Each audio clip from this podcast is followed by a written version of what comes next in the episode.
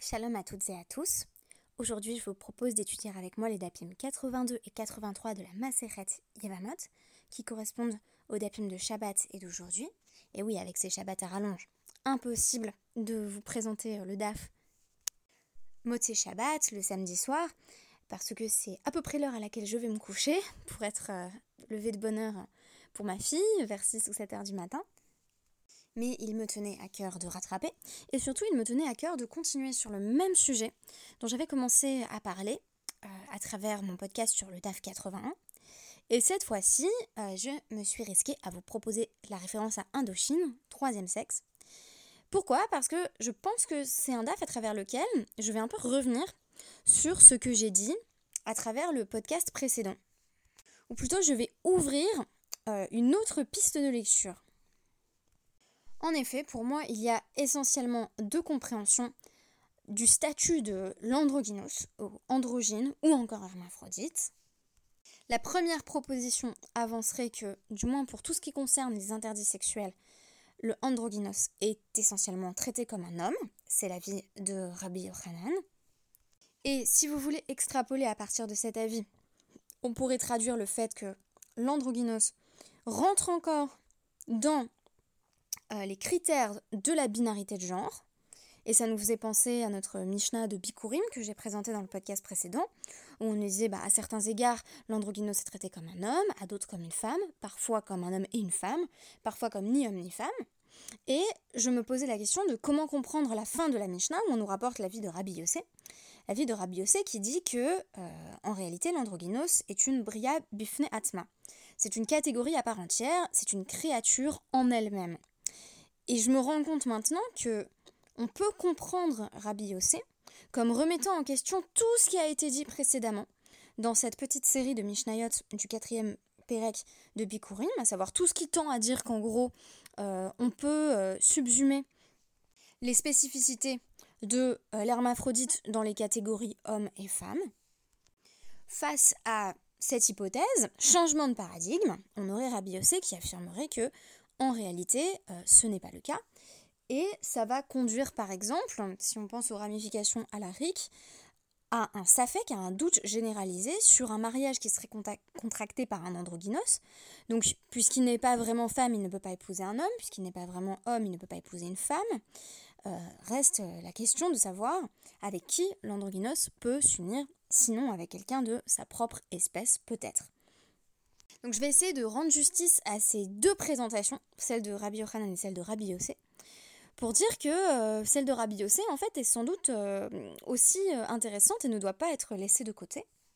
Et j'évoquerai brièvement le fait que ça a donné lieu à une, à une marque loquette, à la fois Rishonim et c'est-à-dire que du Moyen Âge à nos jours, il y a cette question qui continue à se poser euh, du statut de, l'androgynos. Pourquoi ça nous intéresse? Eh bien parce qu'il y a toute une problématique liée aux intersexes qui va nécessiter de pouvoir se prononcer sur cette question. Est-ce qu'on est plutôt Tim Rabbi Yochanan Est-ce qu'on considère que euh, l'androgynos peut rentrer dans une catégorie de genre pour un sujet donné? Par exemple, du point de vue euh, des lois du mariage, il est considéré comme un homme? Ou est-ce qu'on considère plutôt, comme Rabbi Yossé, qu'en réalité, il ne rentre pas dans une catégorie préétablie et même dire il, c'est peut-être faire une erreur, puisque euh, c'est véritablement ni il ni elle. Alors, dans un premier temps, je vais essayer de montrer que euh, la problématique liée aux individus intersexes correspond presque terme à terme à l'interrogation sur le statut de l'androgynos. Donc, euh, j'ai tiré l'essentiel de mes références de l'article Wikipédia, hein, tout simplement. j'ai simplement essayé de synthétiser. Donc, les individus qui sont qualifiés d'intersexes ou intersexués il y a une distinction qui est proposée, mais elle ne me semble pas particulièrement euh, euh, utile ou, probante. représenterait, alors pour le coup, on a un grand écart dans les évaluations entre 0,05 et 1,7% des naissances. il semble que plus on envisage que le nombre de naissances d'individus intersexes soit élevé, plus on est proche d'un milieu militant, qui tend à montrer que euh, justement le statut intersexe remet en question en lui-même la binarité de genre. Euh, je vais essayer de montrer que ce n'est pas inévitable, mais peut-être que cette catégorie-là elle-même de, de, de Bria Bifneatma effectivement ne relève pas de la binarité de genre. Ça désigne donc un ensemble de conditions anatomiques sexuelles qui dérogent euh, au système binaire de l'identité de genre. Il y a une oscillation tout au long euh, de l'article Wikipédia pour déterminer si l'intersexuation c'est surtout euh, quelque chose qui est déterminé par la signification sociale ou si euh, il y a des caractéristiques cliniques qui seraient opérantes. Si vous voulez, intersexe, c'est le nouveau hermaphrodite, puisque vers la fin du 19e siècle dans la première moitié du 20e siècle, les médecins emploient encore le terme d'hermaphrodisme pour parler d'enfants dont les organes génitaux externes à la naissance ne correspondent pas aux normes féminines ou masculines, donc ils sont qualifiés d'ambigus.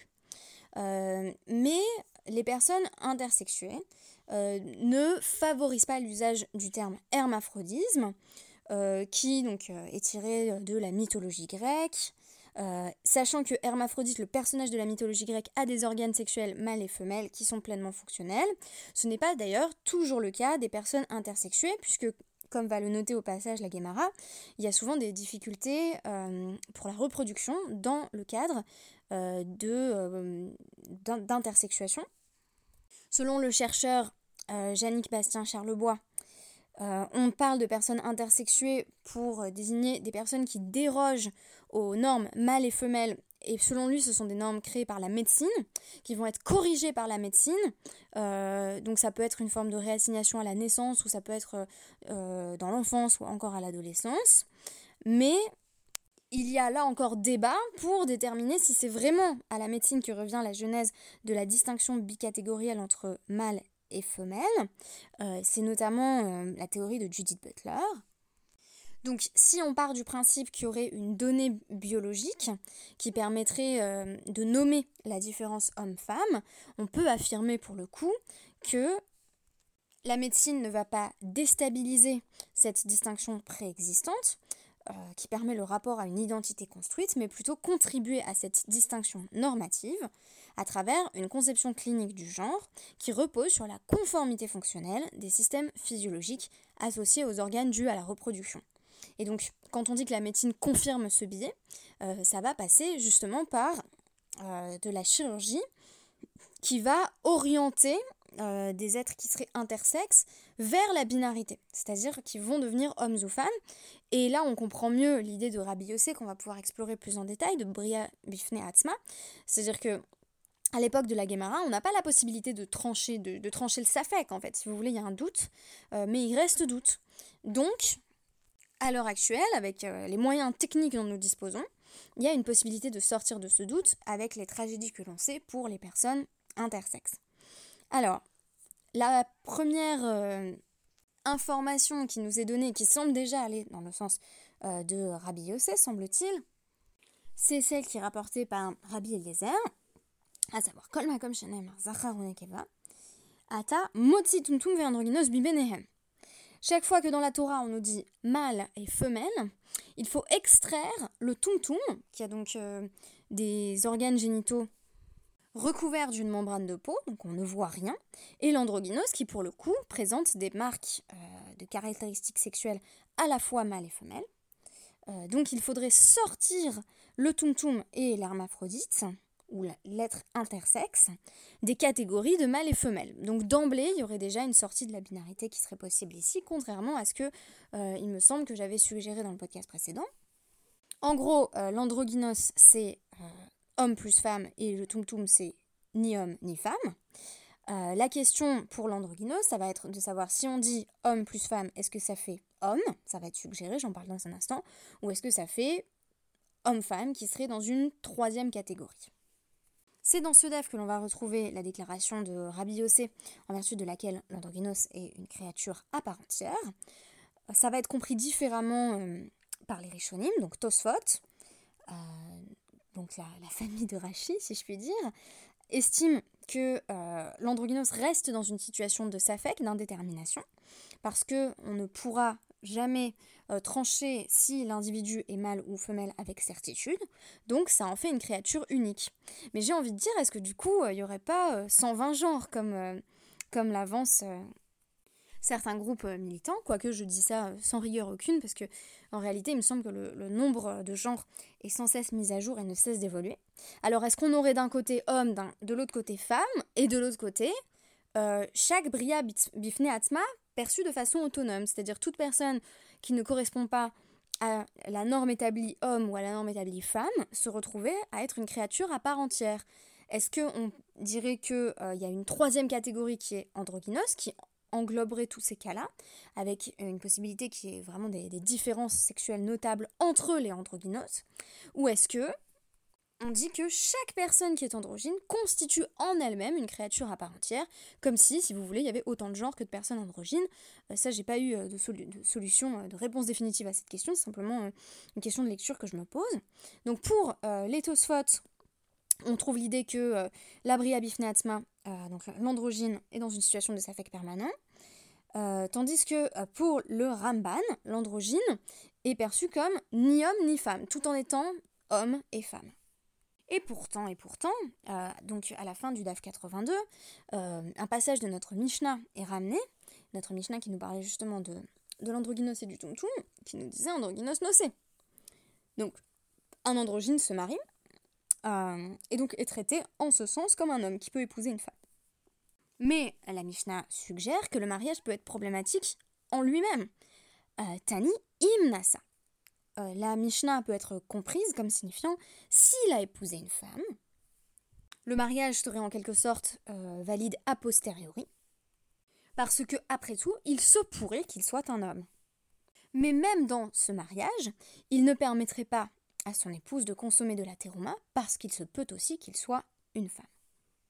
La Gemara semble conclure, euh, dans un premier temps, que pour les deux cas, Nissa et Nosé, donc euh, le cas où l'androgyne est épousé et le cas où il épouse, c'est diavad.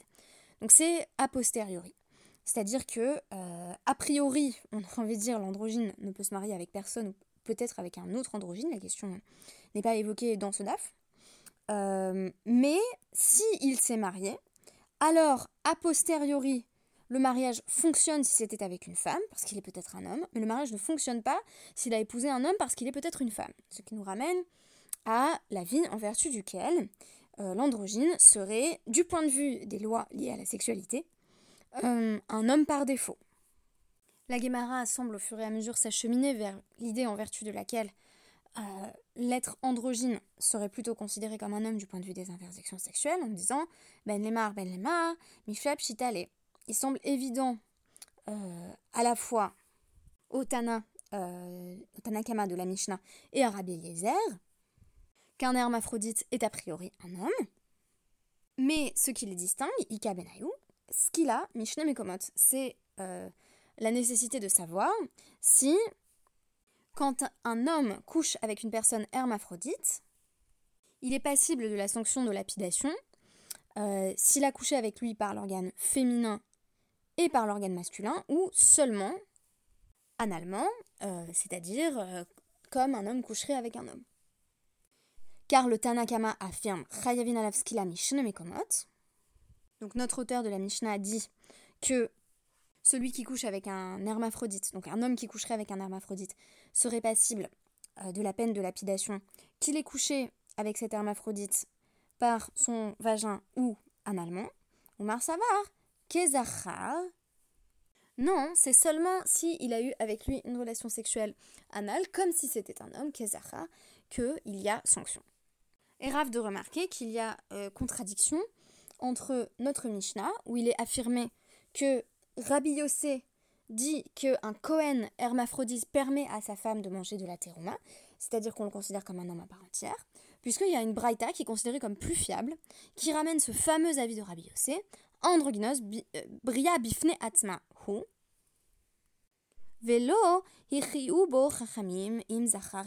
les sages n'ont pas réussi à déterminer si un androgyne est un homme ou une femme, donc on est vraiment dans une suspension du jugement.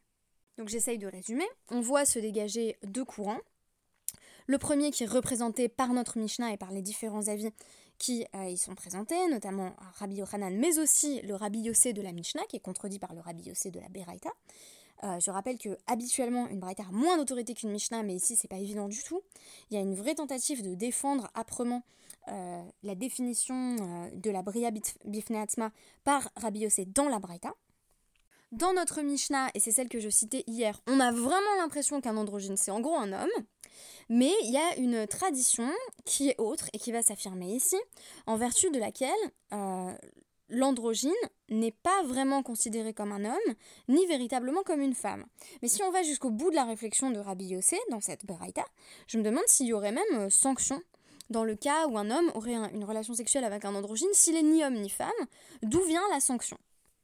Je rappelle que si l'androgyne est pleinement homme, il peut épouser une femme, s'il est Cohen, il peut faire en sorte que cette femme mange de la terouma, de la nourriture sanctifiée. S'il est vraiment un homme, il ne peut pas non plus avoir de rapport sexuel avec un homme, mais tout cela semble remis en question lorsqu'on nous cite cette Beraïta avec la vie de Rabbi Yossé. La question euh, de savoir de quoi on est passible si relation sexuelle il y a avec un hermaphrodite euh, va refaire son apparition un peu plus loin dans la Gemara, mais cette fois-ci, c'est Rabbi Simai qui va affirmer qu'on est passible de sanctions, qu'on ait un rapport sexuel euh, avec l'hermaphrodite par voie anale ou par voie vaginale. Tandis que les Chachamim insistent, c'est seulement s'il couche avec lui euh, comme un homme, donc par voie anale, qu'il y a sanction, citant donc une partie du Pasouk de Vayikra 18-22. Donc il semble qu'on retombe sur ce point sur les mêmes conclusions qu'hier, à savoir que euh, quand il y a un doute euh, qui pourrait conduire à un interdit, on va considérer que s'unir à l'hermaphrodite, c'est ce qui pourrait être de plus grave, c'est-à-dire pour un homme coucher avec un autre homme. Pour ce qui est des lois du mariage, alors selon le Rambam, c'est faire la 2.24, on va plutôt trancher, euh, et sans que ce soit aussi la vie dans le Shulchan on va plutôt trancher comme Rabbi Yossé, c'est-à-dire que on peut pas vraiment savoir quel est le sexe de l'androgynos, ou même du tum-tum d'ailleurs. Euh, et donc, s'il se marie, que ce soit avec un homme ou avec une femme, on a besoin directement d'un contrat de divorce, parce que bah, justement, il y, a une incertitude euh, sur le sexe.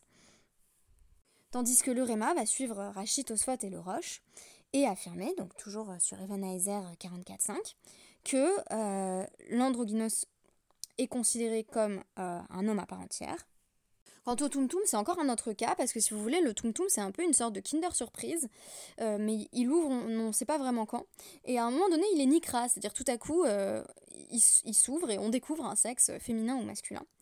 Euh, et donc, on considère que c'est à peu près un safek qui va se terminer à un moment donné, a priori.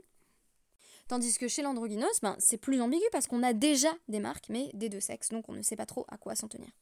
Je ne vous cacherai pas, arrivé au terme de cette étude, que euh, c'est l'une de ces études où je ne sais pas si j'avance ou si je recule.